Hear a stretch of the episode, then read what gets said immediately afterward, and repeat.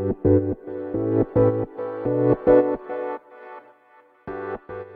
い、皆様おはようございます。アラチェです。このチャンネルでは、見習いこんまり流片付きコンサルタントである私が、もっとお片付けがしたくなる、そんな理由や効果について話をしているチャンネルでございます。もし気になる方いたらですね、ぜひぜひフォローしていただけるととっても嬉しいです。ということで、本日もお聴きいただきありがとうございます。今日のテーマは、片付けは小さく小さく始めようというテーマで話していきたいと思います。これ、あの、本当に今日片付けのことについて話すんですが、片付け以外のやりたいことだったり、にも参考になるので、ぜひ最後まで聞いていただけると嬉しいななんて思います。では、まずもう結論から言うとですね、とにかくちっちゃいものでいいから片付けを始めてほしいんですね。これ、あの、心理学で言うスモールステップ、スモールステップなんていうふうに言う言い方があるんですけれど、とにかく難易度を下げて始めましょうという話です。で、例えば分かりやすく言うとですね、運動を習慣化したいっていうふうに思うとすると、ランニングをじゃあ1時間やろうとか、とにかく筋トレを1時間やろうとか、そういうふうに始めてしまうと、なかなか続きづらいんですよ。どういうことかというと、今まで始めたこともないことをですね、1時間やろうとか、辛くなるまでやろうっていうふうに考えてしまうと、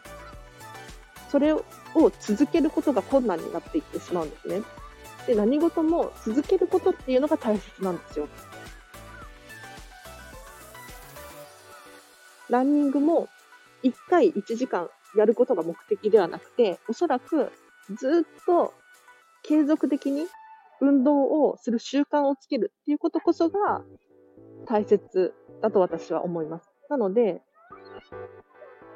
今日はこれを何時間やろうとかっていう大きな目標を持つのではなくて、とりあえず今日は走ってみようみたいな。5分でいいから走ってみる。例えば読書を習慣化したい場合も、今日はこの本を読むとかじゃなくって、もう1ページ読む。もっと言うと、今日はこの1行を読む。そんな感じで始めてみると、すごく始めやすいです。で、始めてみたら、もうちょっとやってみようかななんて思うものなんですね。1行読んでみようって思って1行読んで、多分おそらく5ページくらいは読めると思うんです。なので、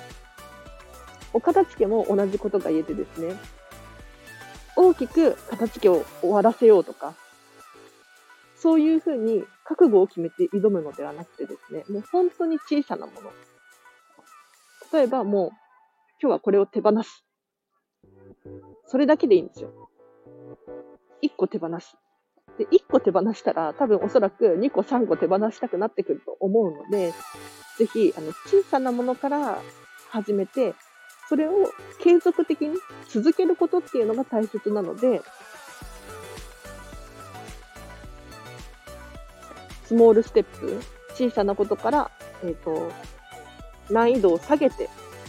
始めてみましょうというテーマで話しました。じゃあ今日はここまでです。私もこれすっごく経験があってですね、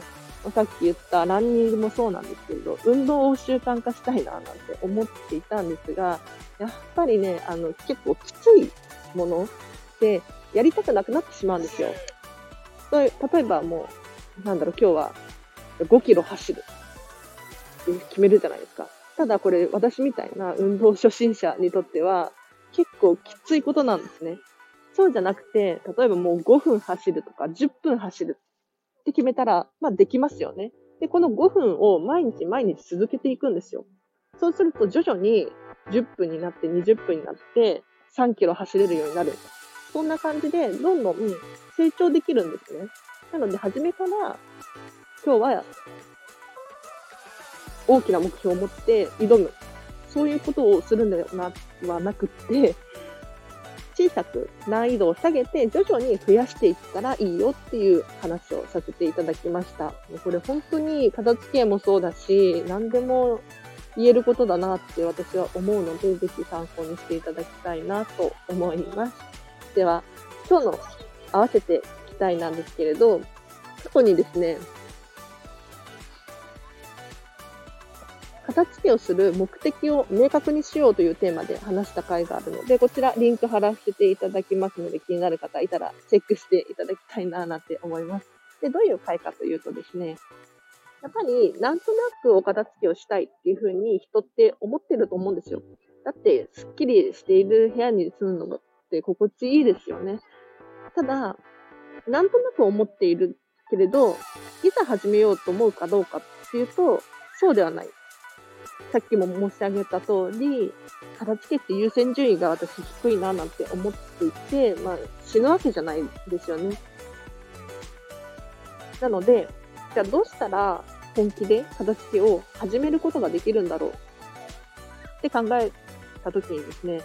目的を明確にした方がいいなと思いました。